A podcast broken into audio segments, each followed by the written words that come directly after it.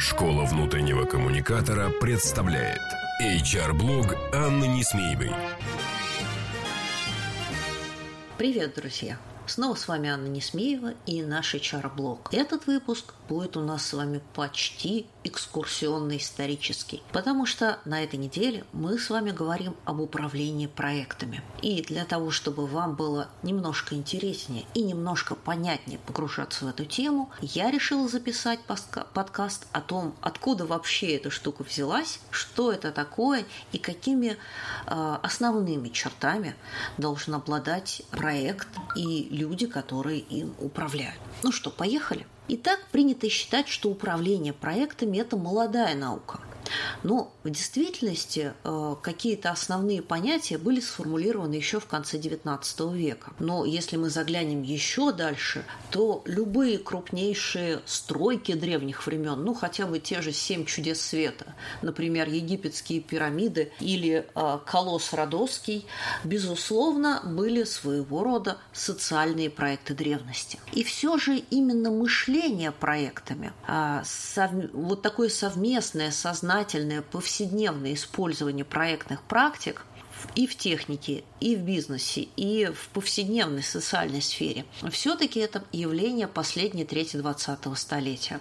И связывается оно с тем, что людей стало больше, задачи стали сложнее, и те производственные и бизнес-вызовы, которые стоят перед нами, а, зачастую уже невозможно решать а, стандартными способами. И если строительство египетских пирамид а, или мавзолея, или колосса Родосского было выдающимся, редким явлением, о котором потом две тысячи лет говорили, то сегодняшний внешний мир э, постоянно запускает ракеты в космос, э, бурит земную кору, э, я не знаю, совершает тому подобные открытия, создает андроидов и так далее. То есть мы в своей повседневной практике теперь постоянно сталкиваемся с задачами, которые буквально устроены для того, чтобы использовалась практика проектного управления. Большим толчком к этому было развитие инженерного дела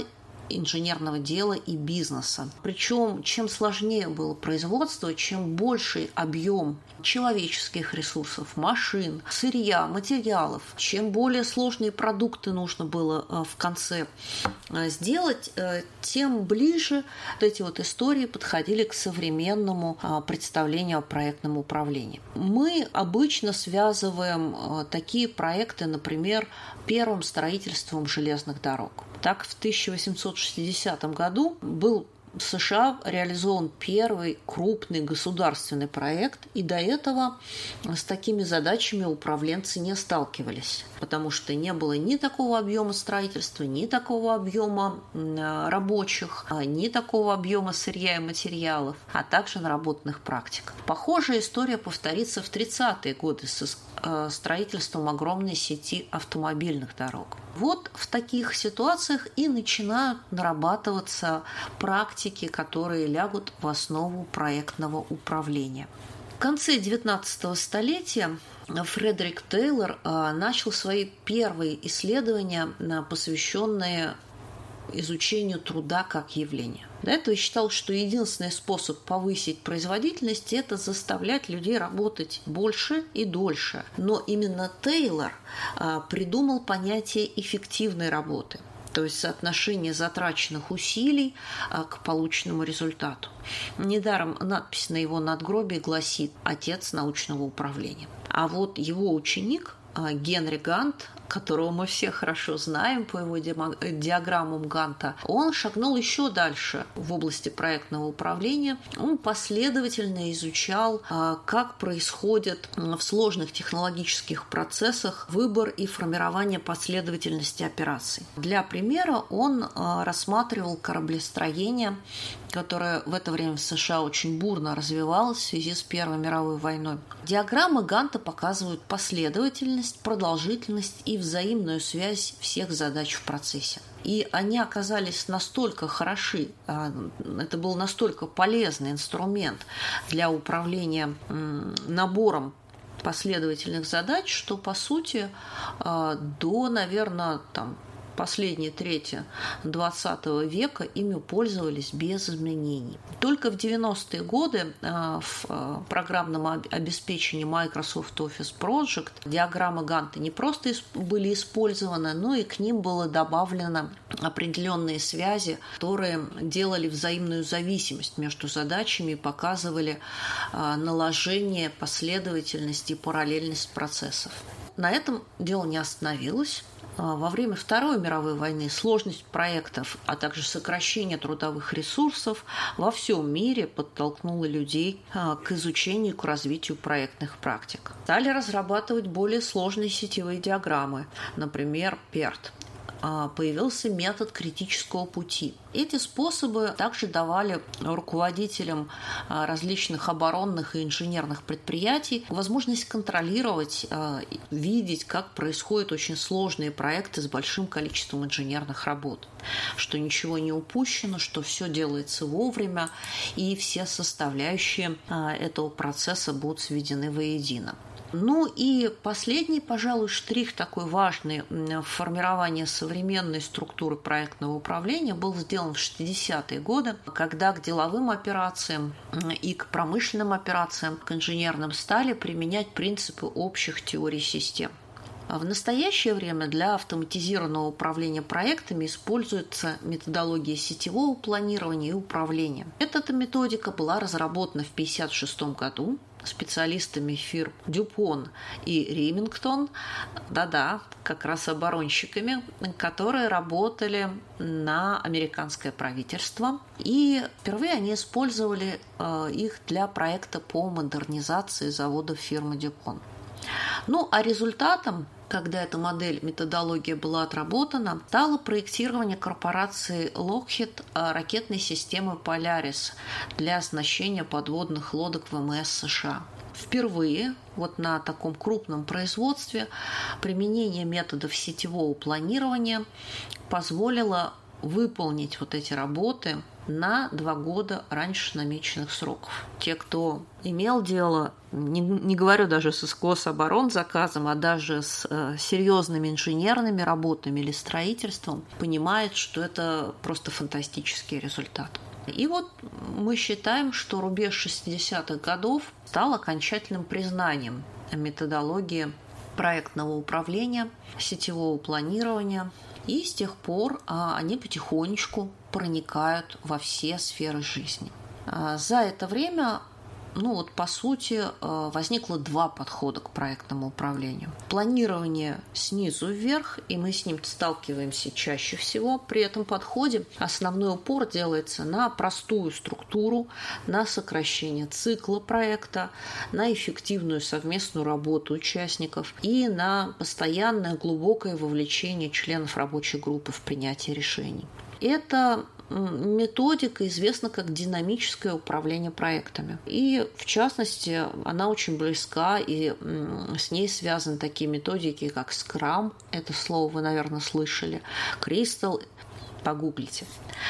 А, но есть и вторая методика, которая используется чаще если речь идет а, в целом о предприятии, о крупной организации. И здесь мы понимаем всегда, что будет целый портфель, целый набор проектов, здесь не может быть один проект.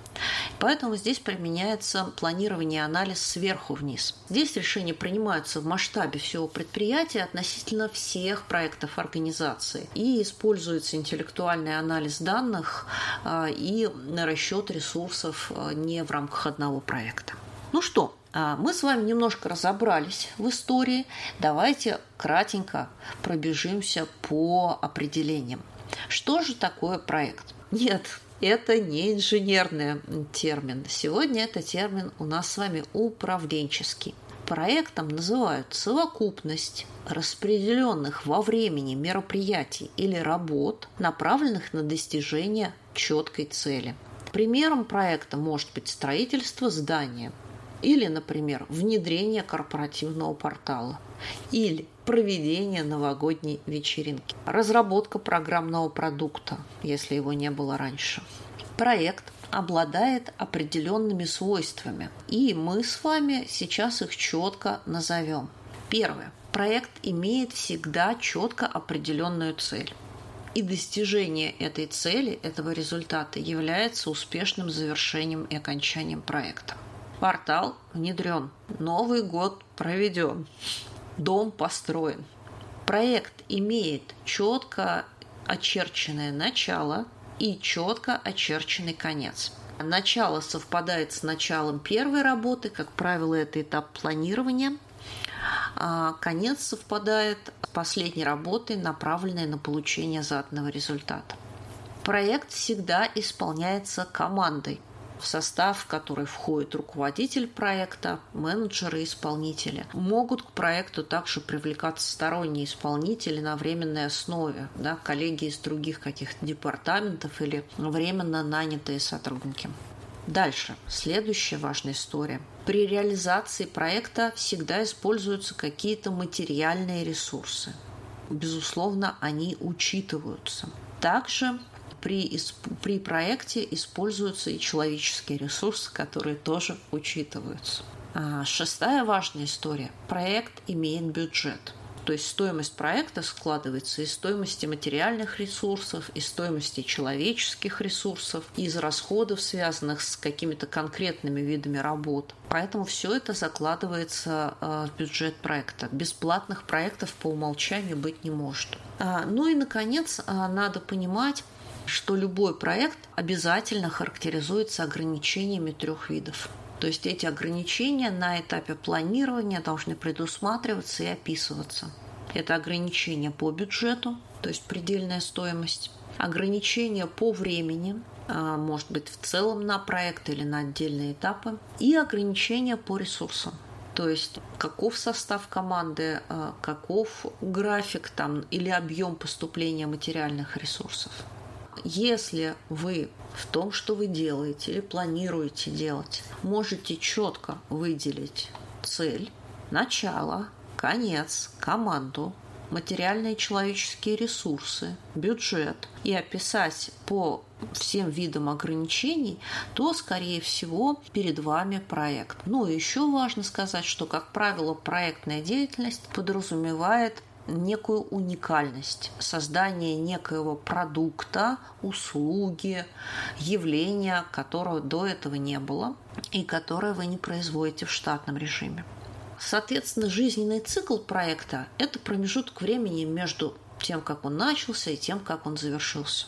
Там всего четыре фазы. Первая из них концептуальная, когда вы придумываете проект, или, может быть, не вы. Это формулировка целей, анализ финансовых, инвестиционных возможностей, вообще обоснование его осуществимости. Если бы вы строили дом, вы писали бы технико-экономическое обоснование.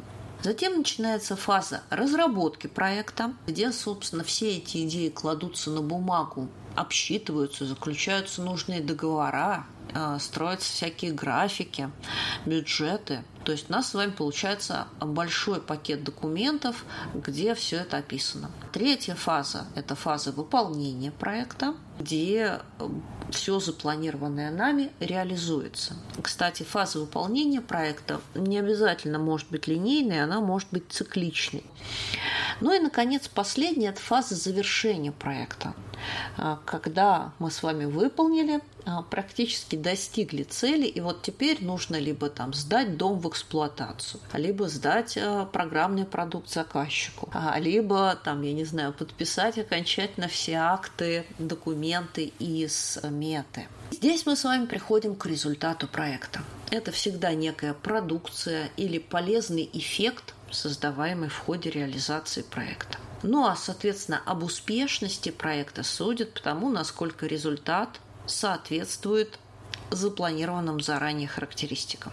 Поэтому управление проектом, друзья мои, это процесс планирования, организации, управления работ и ресурсов, направленных на достижение той самой цели. И, как правило, в условиях достаточно жесткого ограничения, которое у нас есть на время, на ресурсы и на стоимость. Наверное, нужно еще последнее что сказать, что есть э, некие принципы проектного управления. Давайте вдаваться мы в них сегодня не будем, но все-таки я их назову. Это принцип дифференцированного подхода, Это принцип экономической целесообразности, я думаю, не надо объяснять. Это принцип гибкости, потому что проект нелинейен, и мы не можем всего предусмотреть в начале. Это конкурентоспособность, потому что важно, чтобы результат проекта действительно стоил того. Это принцип открытости, мы, безусловно, должны гибко реагировать на те изменения и на те советы и рекомендации, которые происходят рядом. И, наконец, принцип best practice. Это один из основополагающих принципов, потому что, друзья мои, управление проектами а, мастерством, а не наукой. А, и, собственно, Основные принципы проектного управления появились на свет как результаты удачных практик когда опыт тех, кто делал что-то необычное, нестандартное, в сложных условиях и управлял этим процессом, вот ключевые особенности его опыта перенимались и клались в основу проектного управления. Так что мы с вами во многом являемся проектными менеджерами. Интересуйтесь этой областью и берите на вооружение принципы проектной работы. Ну, а я с вами на этом прощаюсь. Школа внутреннего коммуникатора представляет – HR-блог Анны Несмеевой. Простые и практические решения для внутренних коммуникаций с Анной Несмеевой. Слушайте ежедневно по будням на площадках Яндекс Музыка, Castbox, Apple Podcast или SoundCloud. Словом, там, где вам удобно. Обещаем, вы не пропустите самого главного, где вам удобно. Где вам удобно.